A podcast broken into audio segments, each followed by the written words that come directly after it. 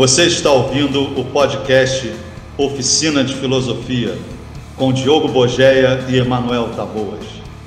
Fala pessoal, fala Emanuel, beleza, cara? Gente, muito feliz de estar aqui mais uma vez para a gravação de mais um episódio do podcast Oficina de Filosofia. A gente quer agradecer muito todo mundo que está acompanhando aqui com a gente desde o episódio 1, já estamos chegando agora ao episódio 32. Passamos pela trilogia do Abismo nos episódios 28, 29 e 30, que foi uma experiência transformadora, incrível, que a gente pôde expor muita coisa da gente, da nossa vida, do nosso pensamento e a resposta tem sido sensacional sensacional. São milhares de pessoas acompanhando a trilogia do Abismo. Depois da trilogia do Abismo, falamos um pouco da nossa relação com a música e da relação da filosofia com a música. E agora vamos para um tema ainda mais espinhoso, que eu já vou falar daqui a pouco, porém, não antes, sem convidar vocês para conhecer todas as redes do projeto Oficina de Filosofia. Vamos lá no arroba Oficina de Filosofia no Instagram, segue a gente lá, manda mensagem para a gente, fala para a gente o que vocês estão achando. A gente gosta muito de receber a mensagem de vocês vocês. Essa semana recebemos muitas mensagens, inclusive os episódios que a gente gravou, né, o Música e o de hoje, já são sugestões que vocês mandaram lá no direct ou nos comentários. E a gente fica muito feliz de receber os comentários de vocês lá no Instagram. Tem postagem todo dia, todo dia tem novidades sobre o projeto. Vocês acompanham tudo que está acontecendo com o projeto Oficina de Filosofia lá. Conheçam também o canal Oficina de Filosofia no YouTube. Já são mais de 120 ou 130, sei lá, vídeos por lá. Tem várias playlists, tem playlist de ética, playlist de política, playlist de psicanálise que faz o maior sucesso. O pessoal adora psicanálise, né, mano? Pô, tem uma playlist de psicanálise muito maneira lá, com vários vídeos legais para vocês. Tem playlist de pequeno manual de autoatrapalhamento, que é o contrário de autoajuda, que é feito para atrapalhar as suas certezas ao invés de te dar um monte de certeza e dizer como você deve ser feliz. É mais um entendimento mesmo do quão ferrado a gente está e abraçar isso. É aquela coisa, tá no inferno, abraça o capeta, ao invés de querer se tornar o santo, salvo, não sei o quê. A nossa pegada aqui é diferente. E continue seguindo, acompanhando aqui com a gente o podcast, que está cada vez mais maneiro. A gente já está preparando, vou dar spoiler, hein, Manoel? Spoiler do Galvão! Já estamos preparando uma live de fim de ano para todos vocês participarem com a gente, para a gente trocar aquela ideia maneira, gravar o podcast ao vivo na, no último episódio do ano. A gente ainda não tem certeza do dia, mas acompanha lá no arroba Oficina de Filosofia que você vai ser o primeiro a saber.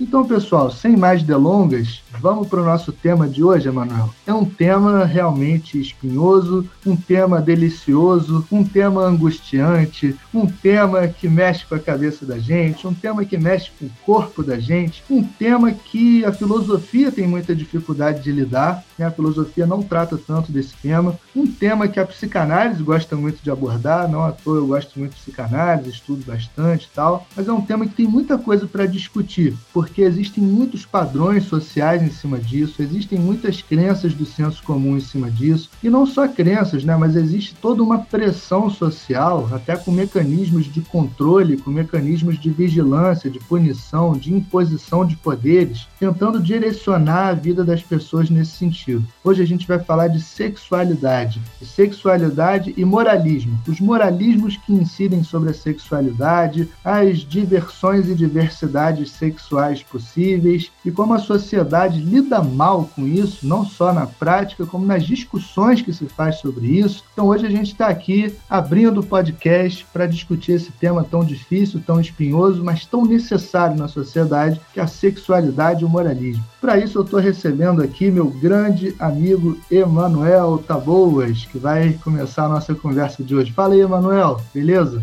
Fala aí, Diogo. Fala, pessoal. Lembrar mais uma vez que é um grande prazer, como sempre, estar tá fazendo esse podcast. É inacreditável o que a gente sente fazendo, que a gente sente ouvindo, as coisas que a gente escuta, os amigos que vêm comentar com a gente, o quanto estão achando bacana o projeto, gente que às vezes vem falar que não gostou de tal coisa, mas está aberto para isso também, por favor, falem com a gente o que, que vocês gostaram e o que vocês também não gostaram, para a gente ter uma discussão sempre saudável aqui, que o podcast é nosso, mas também é de vocês, beleza? Então, Diogo, como a gente vai falar hoje de um tema muito difícil mesmo, cara, esse, esse tema é muito difícil, Diogo, a gente só para vocês saberem, não tira isso não, Diogo. Só para vocês saberem, assim. A gente estava hoje discutindo quais temas seriam possíveis, né? Porque a gente recebeu sugestões, esse, inclusive, como o Diogo disse, é uma sugestão direta da, da nossa caixinha de perguntas lá. E a gente estava pensando, ah, vamos falar sobre isso, sobre aquilo. Aí surgiu esse tema. E a gente ficou pensando um tempo, falando assim, cara, será que, que é um tema bom para a gente tratar hoje? É um tema que a gente vai conseguir minimamente desenvolver em cima dele? E a gente chegou à conclusão que, cara, esse tema faz parte da vida de todo mundo. Qualquer pessoa pode falar sobre ele, a verdade é essa, porque já teve uma experiência com ele, né? Que é a sexualidade, essa questão tão importante para o ser humano, acho que é a mais visceral que a gente tem depois da alimentação, né? Que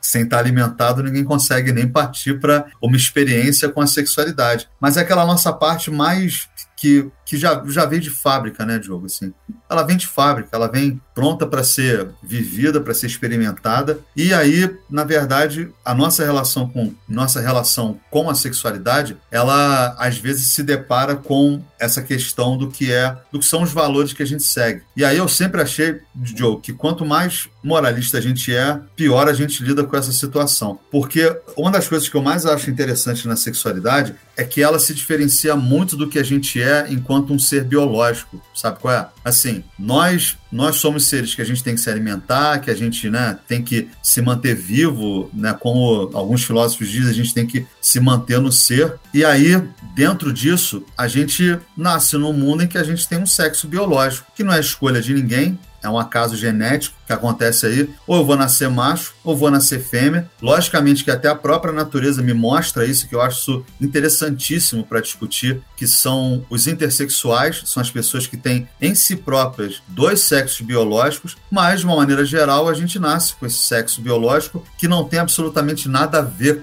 com o jeito que a gente lida com a sexualidade, se a gente for falar. Não sei o que, você acha disso, você vai falar isso daqui a pouco. Parece que a sexualidade ela está em outro lugar. Vamos chamar aqui de alma. Não é o que eu acho. Eu não acredito em alma, vocês sabem disso. Quem ainda não entendeu isso, volta uns 10 episódios atrás, por favor. Uns 10 não, uns 15, que a gente já falou isso bem lá no início. Mas é, vamos falar alma, espírito, essa coisa que a gente tem que é o nosso modo de existência. O modo é diferente, né? Você tem um sexo biológico, ele é determinado por uma coisa que, né, é um acaso. E aí o que que acontece? A sexualidade, ela tem um caráter também que é determinado por uma coisa que você não escolhe, senão você podia determinar o que que você ia ser sem, sem precisar passar por nenhuma experiência, passar por nenhuma coisa que te trouxesse um conhecimento em relação a si mesmo. Não é isso que eu estou falando, que você escolhe a sua sexualidade. Eu estou falando que essa sexualidade é uma coisa muito maneira para ser experimentada o tempo inteiro. E aí, acho que a gente, por causa dos moralismos, começa a querer fazer com que um padrão biológico se instaure num padrão que é muito mais social, é muito mais assim, singular, obviamente, totalmente singular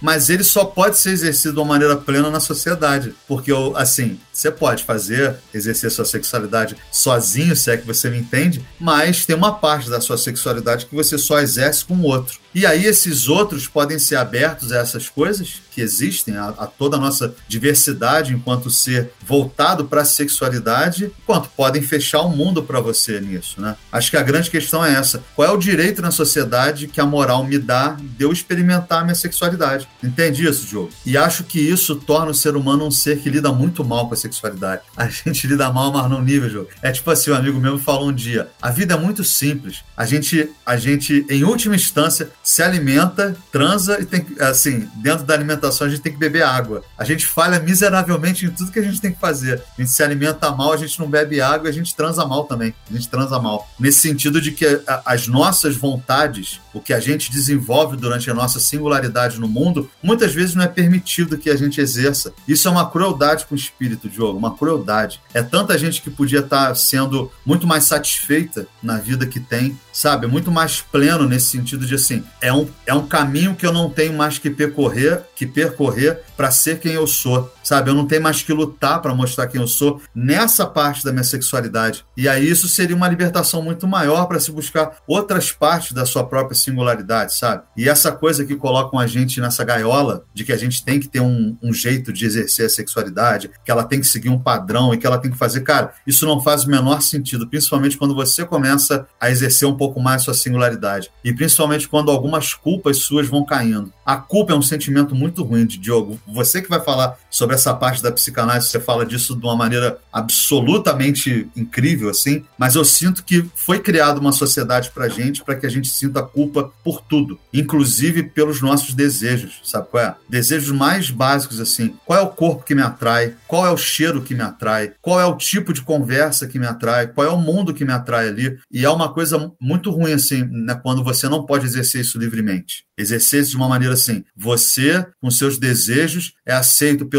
grupo de uma forma tranquila. Tem que ter sempre uma luta em relação a isso, sabe? E eu acho que essa parte no século XXI já deveria ter caído há muito tempo, esse tipo de moralismo. Porque a gente tem um pensamento em relação à sexualidade que remete à Idade Média, sabe? Remete à Idade Média. Você vê gente que você ama sofrendo por causa disso, cara. Isso é muito sério. Por causa da sexualidade. E aí a gente fala dessa sexualidade em tudo, né? Que é um modo de vida que está diretamente ligado a isso. As pessoas são julgadas pelo exercício da sua sexualidade, e existe a parte da sexualidade que é aquela singular, que são as suas fantasias, o que você gosta, o que você não gosta, que no final das contas está atrelado a tudo, porque, como eu disse, uma parte da sua sexualidade você pode fazer sozinho, se tranca, se tranca no quarto, se você gosta de digitar um sitezinho lá, você bota o sitezinho, se você gosta de ir no chuveiro ficar imaginando cenas, o que é bem maneiro, tá? É bem maneiro fazer essas coisas, que isso alimenta um pouco essa nossa, esse nosso lado singular, sabe? Alimenta mesmo, sim. Mas é eu, eu falo especificamente da imaginação no chuveiro. É uma coisa muito boa de, de, se fazer. Mas o que eu. E aí, você tem essa parte que é a sua singularidade, mas tem uma outra parte, como eu disse no início, eu, vou ficar um pouco repetitivo, porque você tem essa intersubjetividade, intersingularidade, né? E é nesse momento que, cara, sabe,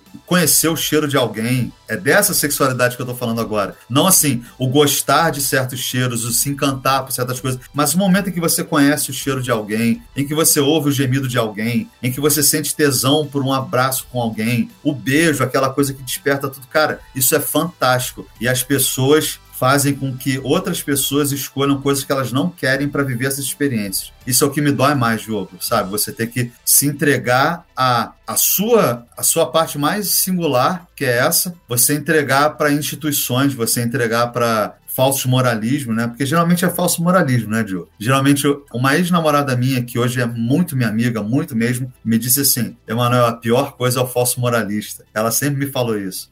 E principalmente a pessoa que nunca quer ser vista no erro. Eu tô aprendendo isso muito velho na minha vida. A pessoa que nunca quer estar errada, nunca quer estar fora de um padrão, né? Quer sempre ser um príncipe. Vamos usar essa palavra? Meio Disney assim. Quer sempre ser um príncipe ou uma princesa nesse sentido de que é perfeito, de que não erra, de que não vai no banheiro. E, cara, a vida fica muito melhor. Eu ainda não cheguei nesse ponto, não, vou chegar. Mas quando você erra, sabe qual é? Erra e isso não te traz uma culpa. É difícil isso acontecer. Mas é errar no sentido das escolhas, não no sentido de quem se é, não, tá, gente? Quem tá errado nesse sentido são as pessoas que não lidam bem com as próprias escolhas. É isso que eu vejo, sabe? E com as próprias né, coisas singulares, porque a sexualidade, como eu tava falando, não me parece ser uma escolha. Parece ser uma, uma base que a pessoa é assim, acontece. Você tem uma, uma né, pode ter algumas experiências que te levem a algumas coisas, mas tem um traço que é muito singular e esse é que a gente já eliminou do pensamento, né, para quem já tem isso mais aberto sobre a singularidade, né? Se as pessoas pudessem escolher, de repente elas seriam muito diferentes do que elas são. Isso só mostra o quanto que isso não é uma escolha, isso é um modo. Eu adoro essa palavra quando você, você passa de, de, por exemplo, homossexualismo, que é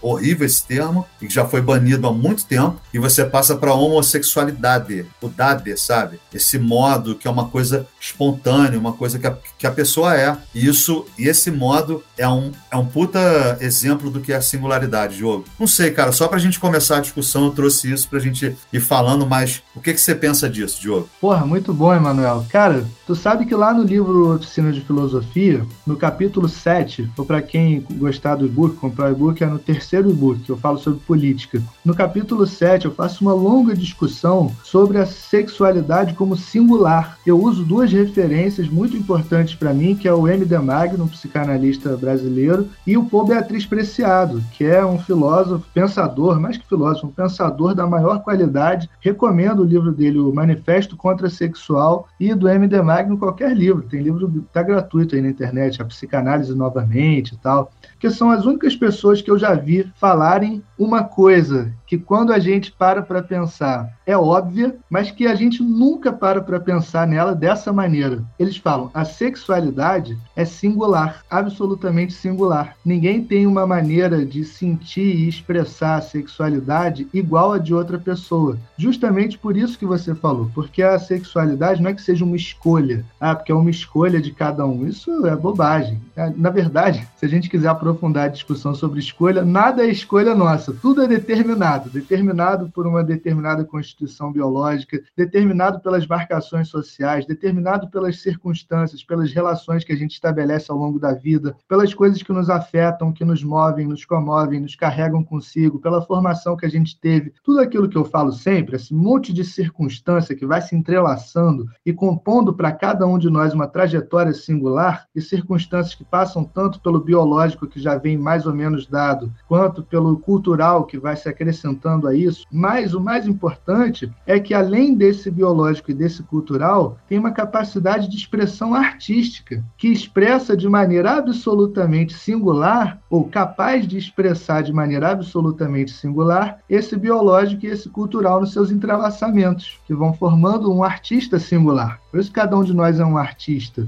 Então o M.D. Magno e o Paul Beatriz Preciado são as únicas pessoas que eu já vi falarem essa coisa que eu achei genial quando eu entendi que a sexualidade é singular. E se a gente pensar bem, Emanuel, a gente saca isso pelo seguinte: o que, que a gente chama de sexo? O que, que a gente diz que é sexo? É só um determinado órgão roçar com outro determinado órgão de outra pessoa e produzir um determinado efeito? Só isso é sexo? Sexo não podem ser certas carícias, certas lambidas, certos olhares, com uma música de fundo ou sem uma música de fundo, com uma iluminação específica ou no escuro, com num lugar específico ou em outro lugar específico. Estão vendo que tudo isso, com, com quantas pessoas? Sozinho? Com uma pessoa só? Com quem? Com quantas pessoas? Várias. Entende? Tudo isso vai compondo uma coisa que é uma fantasia singular para cada um, que é o que liga a máquina, que é o que faz a máquina funcionar no sentido do tesão mesmo. Eu, a gente está até conversando sobre isso outro dia, aí, tipo, a gente chegou à conclusão, né, conversando. Ninguém gosta de mulher ou de homem. Porque não gosta de toda mulher. Não gosta, quem diz que gosta de mulher não gosta de toda mulher. Quem diz que gosta de homem não gosta de todo homem. E mesmo quem, diz, quem gosta de algumas mulheres e alguns homens, o que vai ligar o tesão não é exatamente só aquela pessoa naquele sentido. É todo esse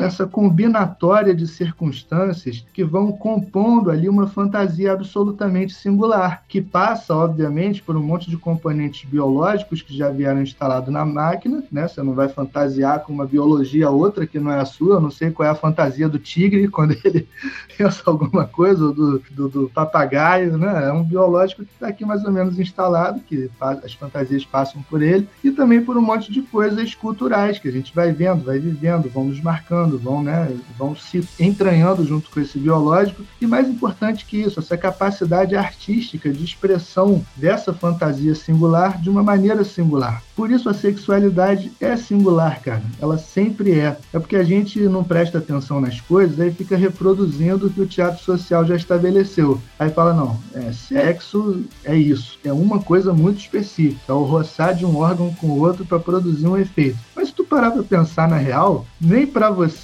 nem para ninguém, é só isso. Não é só isso. Vai fazer só isso para tu ver se vai ter algum, algum efeito, se a máquina vai pelo menos ligar. Não vai nem ligar. Caraca, mas tá faltando tudo, todo o resto. Não é, não é só isso. Falei. A máquina ligar foi ótimo. não é essa máquina do tesão, sabe qual é? Não vai nem ligar, vai ficar aquela coisa assim, que eu, eu achava que eu tava associando sexo só a isso aqui, mas espera aí, só com isso aqui não tá rolando. Cadê a música? Cadê a iluminação? Cadê a, a roupa? Cadê a falta da roupa de tal jeito? Cadê a posição tal? Cadê não sei o que? Cadê não sei o que lá? Entendeu? E não envolve só aquele órgão específico, envolve o corpo inteiro, né? envolve tudo que você mobiliza nesse momento para você e para outra pessoa. Então é uma coisa sempre da ordem da singularidade. É sempre singular, mas a gente não percebe, porque fica aprisionado num certo padrão do teatro social, achando que sexo é só uma coisa específica, um tipo de relação específica de um órgão com outro órgão e não sei o que, e acabou. Não é, cara, é da ordem da singularidade. Por isso que eu acho muito bonito a psicanálise do MD Magno e, a, e o pensamento do Paul Beatriz Preciado. São as pessoas que me trouxeram para essa compreensão que hoje eu acho fundamental de que sexualidade é da ordem da singularidade, mais singular do que qualquer definição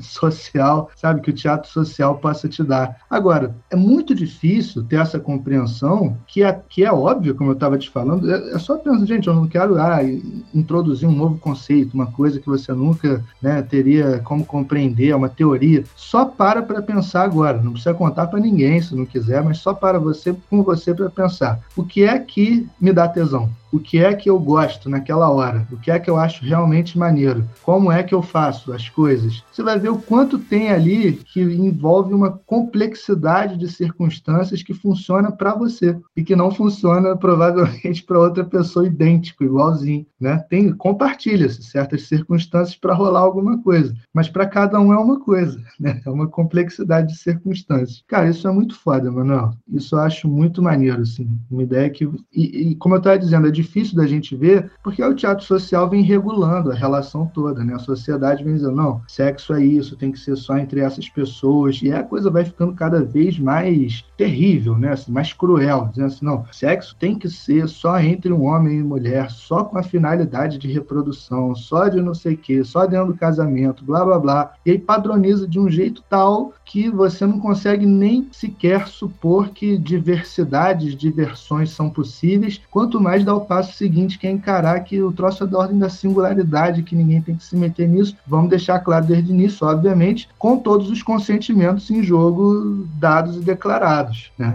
É, é, isso é muito importante. Claro que quando a gente fala da singularidade, da singularidade de cada um, isso envolve que todos os consentimentos ali em jogo dos presentes estejam, estejam funcionando. Por aí, cara, que eu começo a pensar a questão. É, então, cara, o que acontece é o seguinte: eu sempre, sempre achei muito bonito quando as pessoas que eu conhecia chegavam com essa exposição de quem eram, né? Eu sempre achei isso maneiro. É tanto numa coisa maior, né, que é falar, ah, as minhas é, relações são desse tipo, quanto me contavam fantasias, me contavam como que, que, que né, que que o sexo as movia, a sexualidade, esse modo de lidar com o sexo, né? É isso, o modo de viver o sexo. E aí, cara, eu sempre achei muito bonito, né? Porque eu ouvia tanta coisa que não era normalizado, que eu achava isso corajoso e transgressor, assim. Nesse, nesse sentido, transgressor, no sentido de né, transgredir as regras que eram impostas. Isso, na verdade, sempre, sempre me, me levou a uma admiração muito grande das pessoas, né? Quando se, se né, puderam falar sobre isso, sobre a própria sexualidade, porque a sexualidade ela é usada como relação de poder, né, Diogo? A gente tem que ver isso também. Do mesmo jeito que deixar uma pessoa passar fome para fazer com que ela cumpra suas ordens, do mesmo jeito que você né, pegar uma população inteira e fazer com que ela siga os seus ditames a partir de coisas que são essenciais para você, o sexo se tornou uma arma de poder também. E aí, logicamente, quando você pensa que nenhuma instituição morali moralizadora vive sem o poder vigente, né? Vamos botar um exemplo aí. O cristianismo não vive, é, o cristianismo não vive sem as instituições que estão junto dele, por exemplo. Se ele não está junto da, da realeza, não está junto da aristocracia, ele não sobrevive. Igual hoje está dentro de uma bancada evangélica que quer falar um monte de homem branco querendo falar sobre aborto, querendo falar sobre o casamento homoafetivo, entende? Isso é uma relação de poder para que você mantenha o controle. E isso eu acredito que tenha sido usado durante muito tempo na história, a sexualidade. Por isso que a gente é assim, sabe qual é? Usar, por exemplo, é...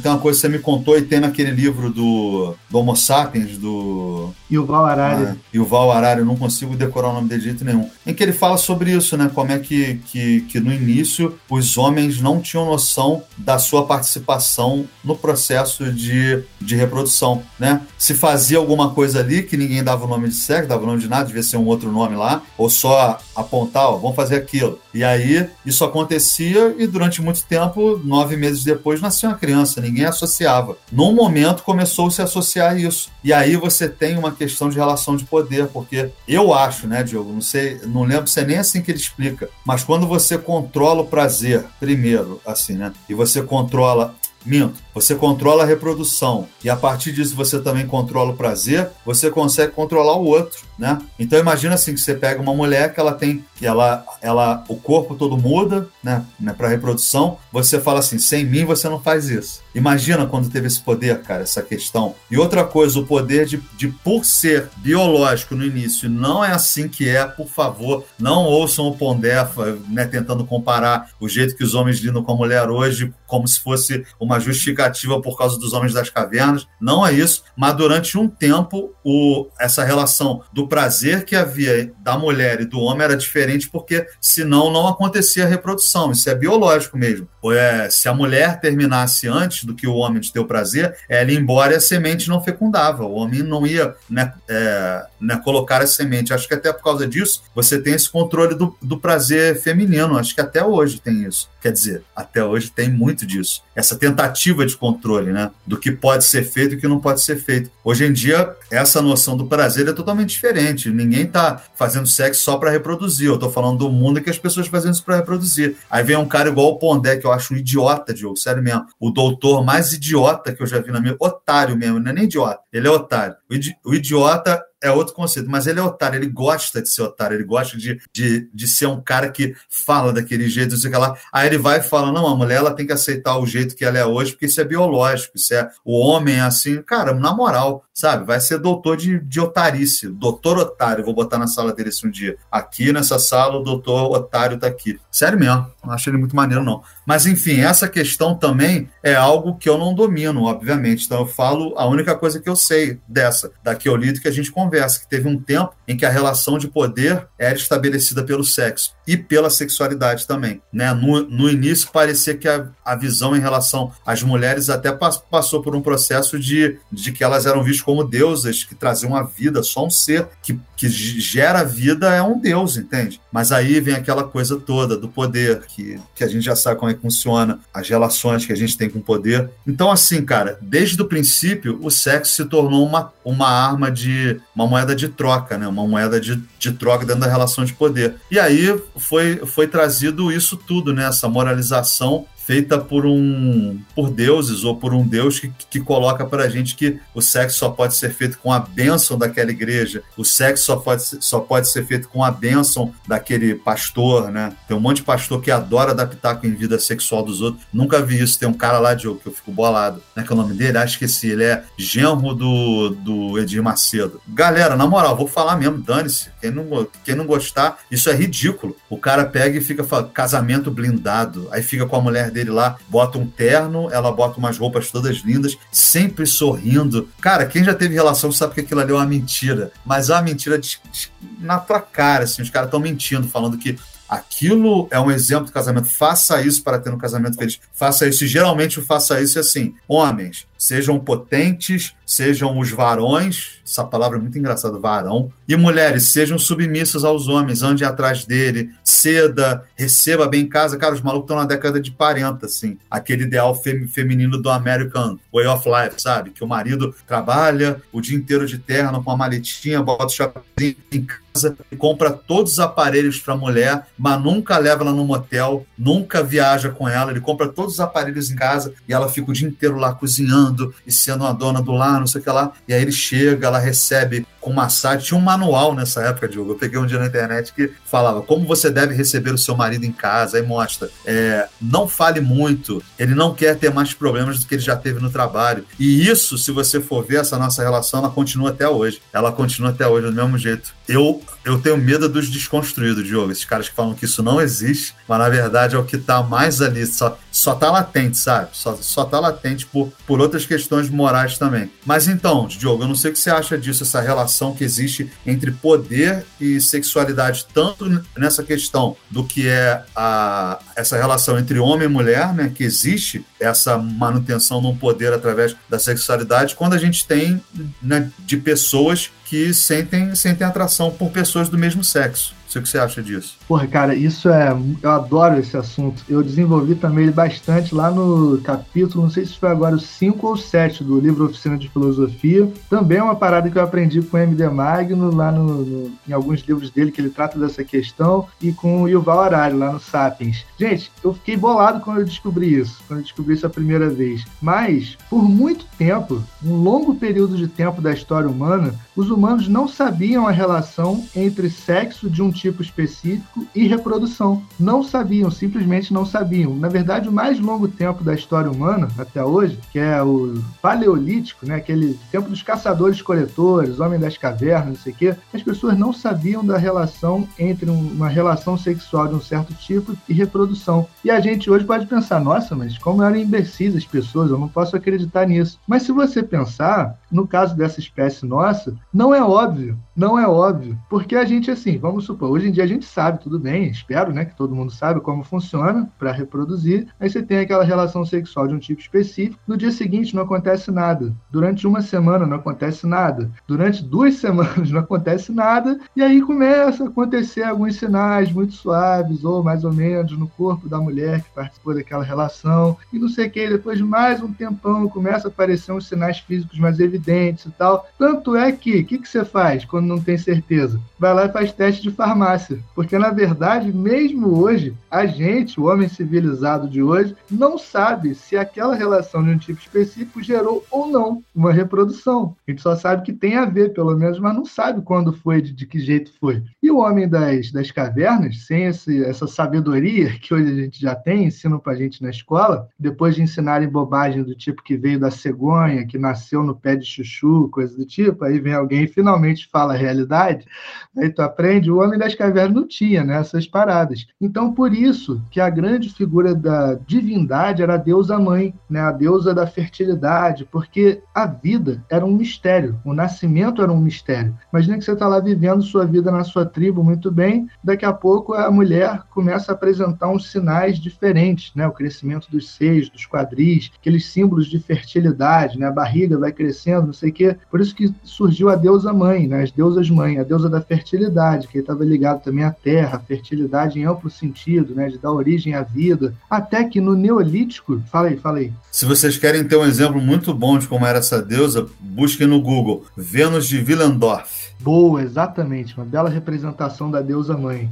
E aí, quando chega o Neolítico, que, que os seres humanos se sedentarizam, né, param de ser nômades, andar por aí, ficar em caverna, descobrem a agricultura, começam a, pô, se tu plantar uma semente, esperar um tempão, chover em cima, não sei o que, dar uma cultivada, cresce uma planta que depois gera fruto, gera coisa que a gente pode comer, é um jeito melhor de comer, vamos fazer isso aqui. Se sedentarizaram em torno dos campos de cultivo, principalmente de trigo e começaram a domesticar animal também. Como estava ali parado, precisava de algumas coisas que os animais forneciam, começaram a domesticar animal. Domesticando os animais, os humanos foram percebendo que uma relação sexual de um tipo específico acabava gerando em reprodução. E eles falam: caraca, se acontece assim com, com, com Emanuel, se acontece assim com os animais, deve ser assim com a gente também. E eles entenderam que a relação entre um homem e uma mulher de um tipo específico gerava reprodução. Com isso, gente, começou um inferno na vida das mulheres. Um inferno. Que aí os homens começaram a fazer o quê? Aprisionar as mulheres nas suas casas e se tornaram os paterfamílias, os pais de família que tinham direito de vida e morte, uma relação de propriedade em relação às suas mulheres e os seus filhos. Aí começou a se criar uma série de moralizações em torno da, da relação sexual, ou da sexualidade, da expressão da sexualidade. Por quê?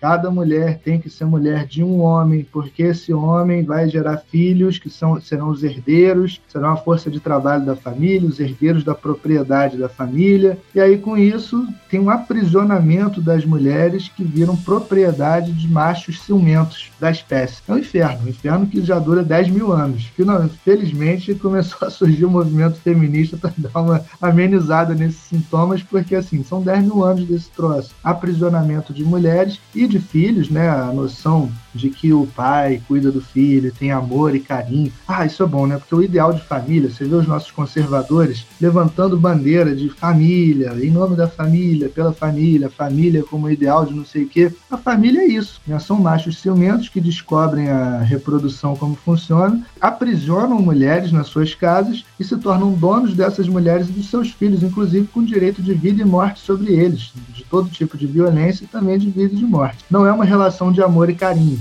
A ideia de que o pai participa dos cuidados, tem amor e carinho com o filho, não sei o quê, é uma ideia que começa ali no século XIX, vai se desenvolvendo, mas se você pensar bem, só chega com força na cultura na segunda metade do século XX.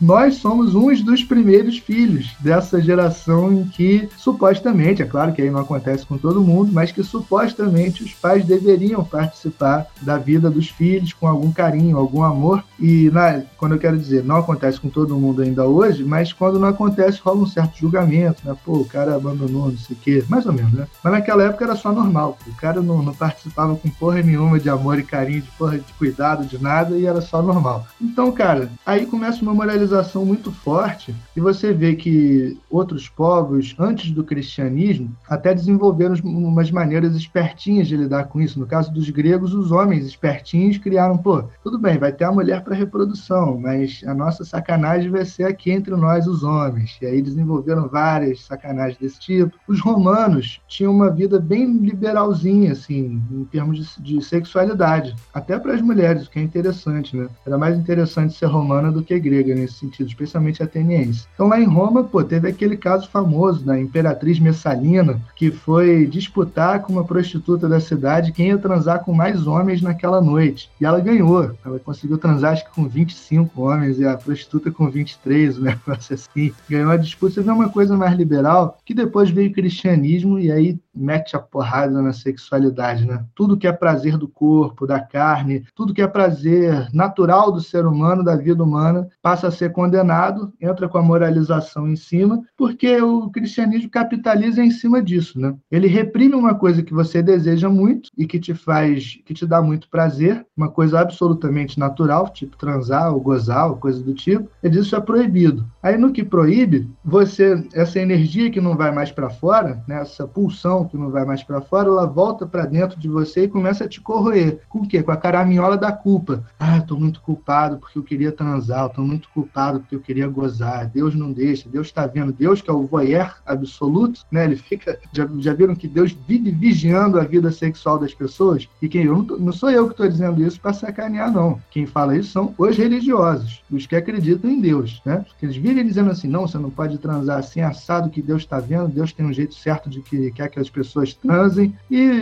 voyeur absoluto. Aí fudeu, né, cara? Aí essa, esse moralismo sacana, safado, perverso, cruel que a gente tem sobre a sexualidade. A gente não consegue falar sobre isso. Você viu como é difícil falar no teatro social alguma coisa que te dá tesão? Por mais que esteja dentro da lei, porque também tem tesão fora da lei, e enquanto é só tesão, tudo bem, não pode pôr em prática. Mas mesmo que esteja dentro da lei, tudo direitinho, a gente não consegue falar do nosso tesão.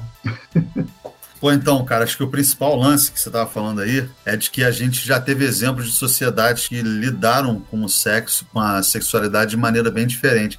Você falou essa questão dos gregos, né? Eles inventaram a questão da, da amizade, né? Ou seja, a amizade é um valor muito maior do que o amor entre um homem e uma mulher, porque o amor entre um homem e uma mulher é um amor entre um ser que é mais desenvolvido com um ser que é menos desenvolvido. Isso é muito louco na Grécia. E aí, entre homens, você chega ao máximo do que pode ser. Você potencializa ao máximo as relações, e todas elas, né? E aí, Roma tem essa questão né, toda, né? Você quer, você quer ver mais ou menos como era Roma, dá uma olhada num filme chamado Calígula, que mostra bem essa questão, e principalmente né, para as pessoas que tinham poder em Roma, como é que era a sexualidade, né? Assim, era tudo. Tudo que você queria fazer, você podia fazer com qualquer um, porque eles eram suas propriedades, que é essa herança que a gente tem de que a pessoa que tem poder, ela é proprietária de tudo, e quem tem mais poder de tudo, de tudo, de tudo. Controla todo mundo.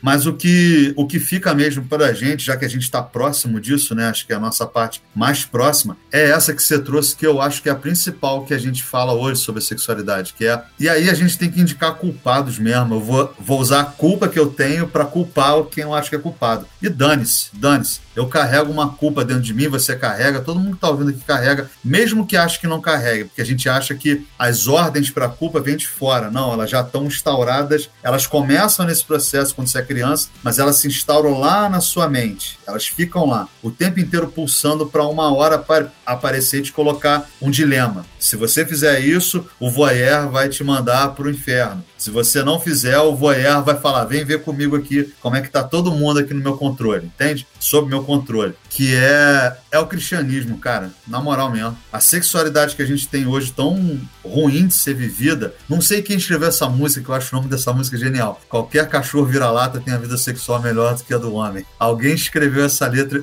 essa, essa música, eu não lembro de quem é. Eu disse assim, cara, isso representa exatamente o que é a nossa sexualidade. Se você compara com qualquer outro animal, por mais brutal que você acha que seja, por mais suja que você acha que seja, suja no sentido da sujeira do animal lá, ela é muito mais saudável do que a que a gente tem, ela é muito melhor do que essa que a gente tem. Porque essa, na verdade, ela é carregada de culpa. A gente não pode ser singular nas nossas relações. Quando você ouve falar sobre culpa de uma pessoa que segue tudo que é dito como certo na sociedade, você ouve de um jeito. Agora, tem vezes que a gente ouve esse processo de culpa, essa coisa tão terrível que colocaram ao longo da história, que a gente luta até hoje para se libertar, é quando você ouve isso de pessoas que são, que são opostas ao modelo que é implementado de sexualidade, de meritocracia, de tudo que você imagina que é o status que a gente vive hoje. Faça isso ou faça aquilo. As pessoas, quando relatam o que elas são perante isso, é muito mais doloroso, eu acredito, né? Porque tem uma parte minha que não alcança ainda. Mas quando você ouve, ouvir também é uma coisa importante importante. Você não pode nunca achar que, que porque você não ouve, você não entende, porque você não passa pela situação. Alguma, alguma coisa você alcança. E, e, e, o mais incrível, alguma coisa você sente também, porque você tem esse poder da empatia com o outro, de você sentir aquela dor um pouco. Você não sente plenamente, lógico que não, não dá para sentir tudo, mas alguma coisa você extrai ali. E tem dis discursos que vêm com a culpa e você sente que eles são carregados só de culpa, não tem nada a ver com ato, não tem nada a ver com aquilo, sabe? Isso que é mais doido. Qualquer coisa feita pelo homem passa por um processo moralizador hoje em dia. Já não quer dizer, em maior ou menor grau sempre passou, que é o quê? Eu coloco o que eu sou, eu penso no que eu sou e vejo se, só, se isso se adequa, vejo se eu posso contar isso para alguém. E aí esse exercício que você fez foi muito bom das pessoas pensarem o que que aquilo realmente dá prazer para elas, pensar assim: vamos ver se eu tenho culpa, eu posso falar isso para alguém? Isso é muito doido se as pessoas podem fazer. E eu tenho certeza que tem gente que está com a vida totalmente estabilizada, totalmente assim, sabe? aparentemente estabilizada, que se fizer essa pergunta em frente ao espelho, vai falar assim: meu irmão, é. E é por isso que não conta. Tem muita gente se ferrando até hoje em relacionamento porque não pode ser quem é. Não pode ser quem é. A aceitação também, ela depende de muita coisa, jogo. Não é fácil, não deve ser fácil. De jeito nenhum. E assim, a gente está falando uma coisa específica da sexualidade, mas tem aquela que é normativizada, que é o que? O papel homem-mulher na sociedade, que é um papel criado, de fato, em relação à sexualidade, é criado. Sexo biológico, ok, uh, você pode falar disso. Que tem coisas que vão acontecer que só podem acontecer neles dois ali. Beleza. Mas o restante, tudo normativizado. As pessoas não podem exercer o prazer delas, sabe qual é? Que é tudo carregado de culpa, tudo carregado de culpa. Isso é um saco, cara. E o mais maneiro é que a culpa, né, o, isso Freud descobriu, é uma descoberta incrível dele. A culpa é justamente, não é por algo que a gente fez, é por algo que a gente não fez, algo a mais que a gente queria fazer e não fez. e é isso, cara, essa é a grande genialidade do cristianismo. Ele diz que tudo aquilo que a gente quer fazer é errado, diz que é pecado, aí a gente fica se corroendo com o veneno da culpa, que o veneno que ele deu pra gente, e ele vem e diz que tem o remédio, que se você se arrepender e fizer a penitência, auto-penitência, não sei o que, e vem esse peso, né? Você vai ser espiado dos seus pecados, vai ser liberado dos seus pecados e vai para o céu depois da vida. Olha que loucura, cara. E é isso que a gente vive há dois mil anos, entendeu? Isso é muito bizarro, cara. É muito sinistro. E como pesa sobre a gente esse, essa moralização dos comportamentos, essa moralização da sexualidade trazida pelo, pelo cristianismo dessa maneira tão forte. Claro que nisso ele já é um herdeiro daquele processo que a gente falou, do, do neolítico lá, da domesticação e da, do aprisionamento das mulheres pelos homens. Isso deixa heranças, mas o cristianismo teve essa jogada de gênio de fazer disso uma questão espiritual, sabe? Era meio que uma questão física ali rolando. O, o cristianismo torna isso uma questão espiritual, aprofunda isso, torna isso uma coisa de uma culpa que fica corroendo a gente só, porque, só por a gente querer o que a gente quer, por a gente desejar o que deseja, por a gente gozar como goza, por a gente, sabe? E, e é bizarro isso. Por que a gente tem vergonha de, de ser quem é? Por que a gente tem vergonha de desejar o que deseja? Não, não devia ser assim.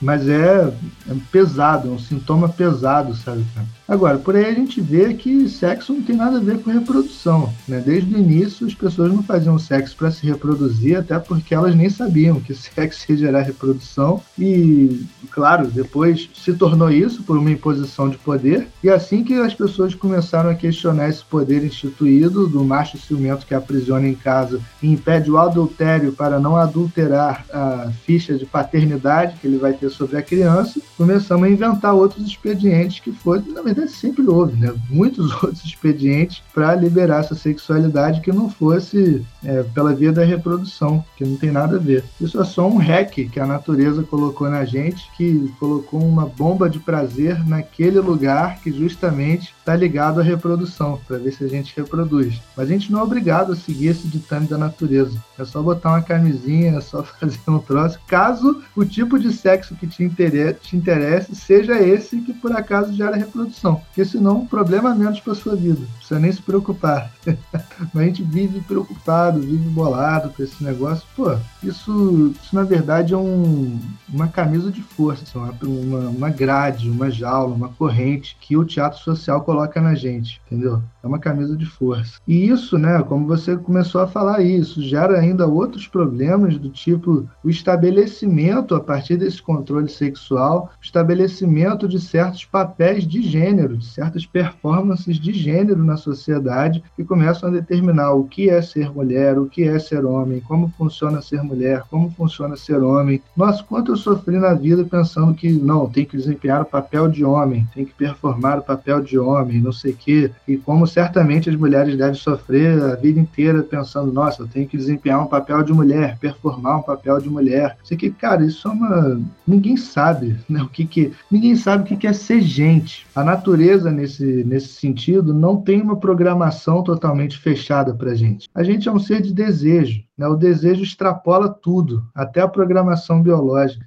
E a gente não sabe o que é ser gente. A gente não sabe nem o que é ser gente. Imagina que a gente saiba o que é ser homem, o que é ser mulher. Tudo isso é script do teatro social, cara. Script do teatro social que tudo bem, às vezes aproveita ali uma ou outra característica que está biologicamente inscrita, mas aí prolifera um script enorme do teatro social ali em cima, dizendo que o homem tem que ser assim, a mulher tem que ser assado e que a sexualidade deles tem que se exprimir de um jeito ou de outro. Por isso que a Simone de Beauvoir, a gente vai até dar uma palestra sobre ela, né, Manu, em breve Infelizmente, essa não é aberta ao público, mas felizmente é para um público legal que a gente conhece. E, e ela fala muito isso, né? A anatomia é uma coisa, biologia é uma coisa, mas nenhum destino biológico determina o papel de gênero. Você pode quebrar até a última molécula de DNA do ser humano e não vai estar lá escrito que a mulher foi feita para cuidar da casa e dos filhos, entendeu? E do marido.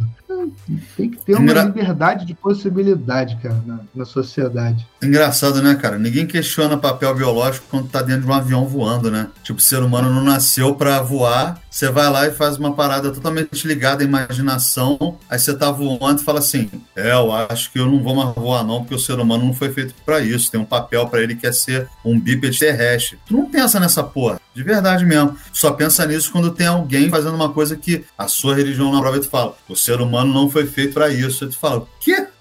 É muito foda isso, cara.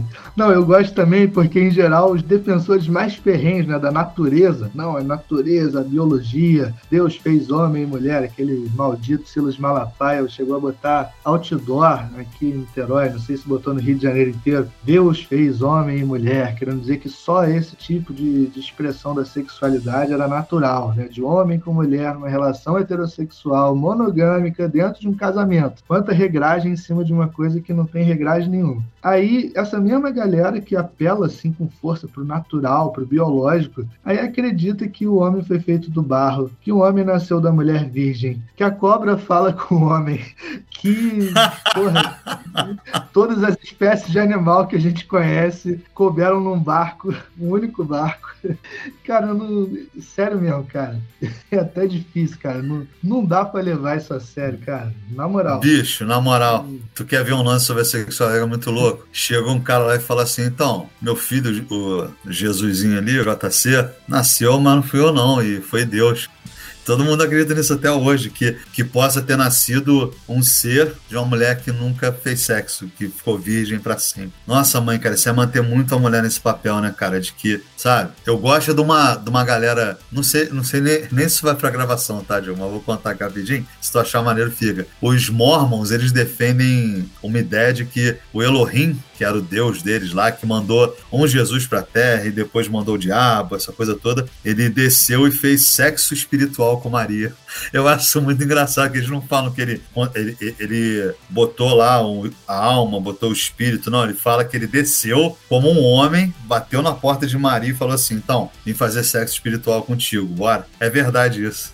Caraca, tu vê como o panteão de deuses, né? Ele acompanha essa coisa da sexualidade. Se você pensar, os deuses são resultado de uma certa maneira de se pensar sexo, de se viver a sexualidade e os primeiros cuidados. Você tem ali a deusa mãe no, no paleolítico, logo que tem essa descoberta neolítica ali da, da, do papel do pai no processo e dessa paternalização da sociedade, aí começa a ter aqueles panteões com o pai, né, a mãe e vários filhos, que são aqueles que cada um desempenha uma função. Tem a deusa da lua, o deus do sol, a deusa da agricultura, não sei o quê. Mas o pai e a mãe, e depois vem esse golpe, esse golpe monoteísta, né? Que diz que não, tem só um pai, todo mundo é irmão. Logo, a relação entre os irmãos é toda incestuosa, tem que ser aprovada por esse pai via casamento, via não sei o que. Nossa, e aí, cara, uma última coisa que eu queria falar, a gente sempre conversa sobre isso, né, cara? Eu acho isso maneiro quando a gente fala de sexualidade. Como existem justamente muitas pressões sociais em vários sentidos, porque se você pensar, para todo mundo tá dada tanto uma pressão social, no sentido de case, tenha filhos e tenha uma casa com filhos e seja um paizão, uma mãezona e não sei o que, blá blá blá. Como também tá sempre dada outra parada, que é seja um pegador ou viva várias experiências sexuais.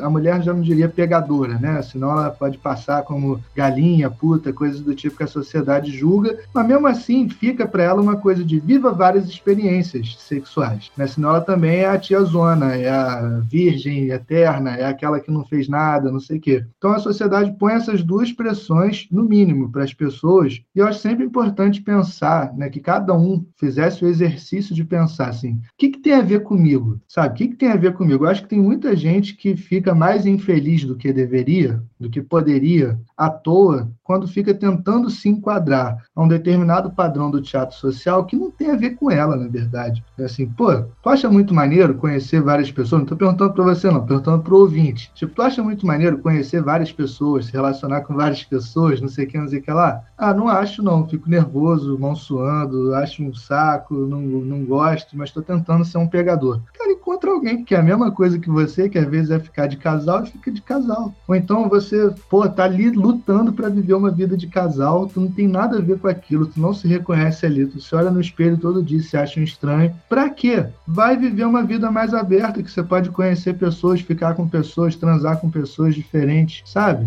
Cara, eu acho que tudo, hoje em dia a gente tem essa possibilidade de tudo ser combinado. Quer ter relacionamento aberto? Tenha relacionamento aberto. Quer ter relacionamento em trio, em quádruplo? Tenha, desde que as coisas sejam combinadas. O que eu acho escroto é você fazer as coisas sem ser combinado, inclusive com você mesmo. Em combinar com você aquilo pô, que, que tem a ver comigo? Eu acho que isso tem bem a ver comigo, tá maneiro assim, não tá maneiro, não sei o que. Vai fazendo esse ajuste, não precisa ser a mesma coisa a vida inteira. Então vai pensando o que, que tem a ver comigo e tentando viver isso de maneira combinada, de acordo com as pessoas que estão envolvidas, sabe? Isso é justo, né, mano? É honesto, assim. Jogo trabalha com matemática também no Metafísica do Impossível, Metafísica da Vontade e Metafísica do Impossível, que é outro livro dele, em que ele fala sobre uma espécie de terceiro excluído, que a gente nunca lida com ele. Né? É como se fosse uma, uma possibilidade que não é dada.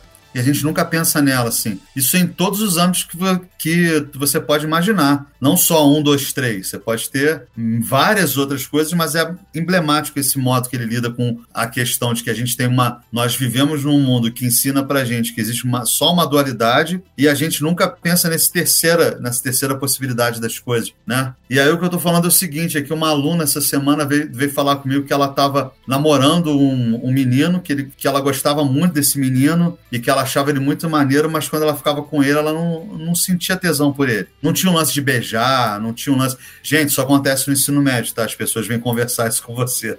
E ela veio falar isso comigo, e aí ela, ela me contou né, essa questão dela, e depois ela disse que ela, na verdade, sente atração por uma, uma menina que é muito amiga dela, mas também está começando a sentir atração. E ela estava me perguntando isso, pessoal, o que, que eu faço? O que, que eu faço? Eu disse assim, cara, não faço a menor ideia do que você faz. Ela disse, mas é porque eu fico nessa. Se eu largar esse cara, ele vai ficar chateado. E se eu, se eu não ficar né, com a menina, eu vou ficar. Eu disse assim, você já pensou em ficar sozinha? Ela me olhou com uma cara, tipo assim, ela ficou me olhando e disse assim, você já pensou em ficar sozinha para saber realmente o que, que você sente, o que, que te, te move? Falei essa palavra mesmo, o que, que te move? Ela ficou me olhando e ela disse, não tinha pensado nisso. Exatamente o que você está falando. A, a, a, gente segue tanto script que a gente já se encaixa num papel da dualidade. Ou eu faço isso, ou eu faço aquilo. Tipo assim, vai ter momentos na vida em que você vai estar. Tá, eu, eu já passei por essa experiência. Vai ter momento em que você vai estar tá namorando, você vai estar tá felizaço, vai ser uma parada maneira. Vai ter momento em que, se esse namoro se desenvolver, você vai escolher ficar com a pessoa e tá tudo ótimo, tudo bem, tudo lindo, desde que, desde que faça parte da, da sua singularidade. Do mesmo modo, você vai uma hora falar: Ó, eu quero ter experiência, quero ficar so, sozinho, quero me conhecer melhor, fazer outros processos. Isso também não te impede de ter as experiências, porque tem gente que vai acordar contigo, não só acordar, mas acordar no sentido do acordo com você. Vai falar assim, pô, eu tô nessa também, cara, vamos lá, vamos. E de repente, até numa situação dessa, pode, pode ser que você fique com alguém e descubra ali, pô, eu quero estar com alguém. E é essa pessoa que nunca tinha aparecido na minha vida. Então, essa questão de terceiro excluído não é só que existe um terceiro, uma terceira via, mas que existem inúmeras via, vias que essa nossa tendência a ter pai, mãe, irmão, irmã, até essa coisa de namorado ou namorada, ou isso, aquilo, tira da gente é, possibilidade da gente se potencializar. Isso que eu sempre falo. A gente é um ser possível, sabe qual é, Joe? E principalmente, isso assim, se você dá uma, uma pesquisada rápida na internet para perguntar, escrever lá sexo, ou escrever formas de sexo, você vai ver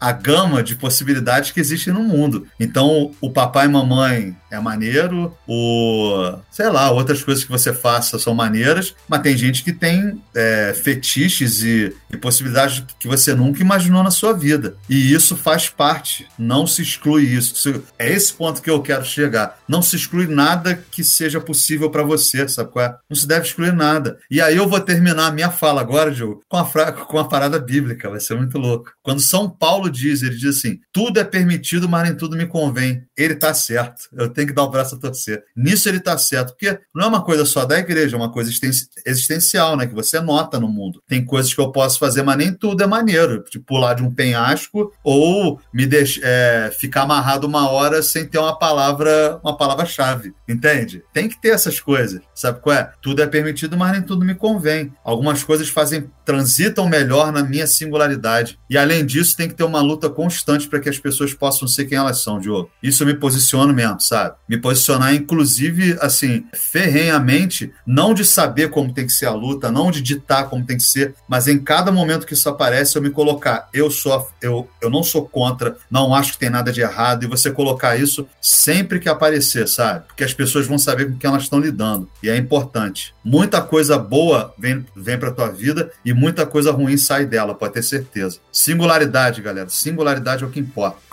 Muito bom, Emanuel. Muito bom. Com essa, cara, eu vou fechando. Ah, só me ocorreu uma última coisa, hein? Mas essa é muito breve, realmente. Só não pode achar que tem a felicidade absoluta em algum caminho desse, né, mano? Porque aí, aí tá fudido. tem que começar entendendo assim, olha, absoluta, felicidade absoluta ela não tem. Para baixo dela, o que, que dá para fazer? De mais legal, de mais maneiro. Aí vai se divertir, amigo, entendeu? Aí tem uma Exata... diversão enorme.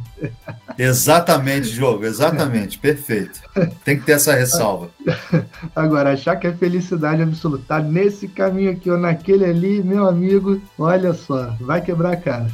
Mas faz parte, também quebrar a cara faz parte. Pessoal, queria muito agradecer a presença de vocês, de vocês aqui acompanhando a gente, ouvindo a gente desde o episódio 1. Estamos chegando ao fim do episódio 32, com muita alegria de estar podendo discutir temas cada vez mais espinhosos, botando a cara mesmo a tapa. Então venham lá no arroba Oficina de Filosofia, dizer pra gente o que vocês estão achando. Segue a gente lá, indica para os amigos de vocês. Vocês estão gostando? Compartilha, compartilha o episódio, compartilha o podcast, manda para os manda para os familiares. Quer chocar aquele familiar, aquele tio chato que fica falando que sexo é só papai e mamãe para fazer filhinho no casamento? Manda esse episódio para ele, já vê o que, que ele vai achar, o que ele vai te dizer. Mas sem brincadeira, manda para as pessoas que vocês acham que possam gostar, compartilha nas redes de vocês, isso ajuda muito aqui o projeto. Conheçam os livros, o livro Oficina de Filosofia, os e-books estão todos lá na Amazon, é só você botar lá na Amazon Oficina de Filosofia ou Diogo Gogéia e você encontra todos os livros da Oficina de Filosofia. Conheçam também o canal do YouTube com mais de 120 vídeos lá para vocês. E é isso, pessoal. Sigam com a gente que a gente segue com vocês.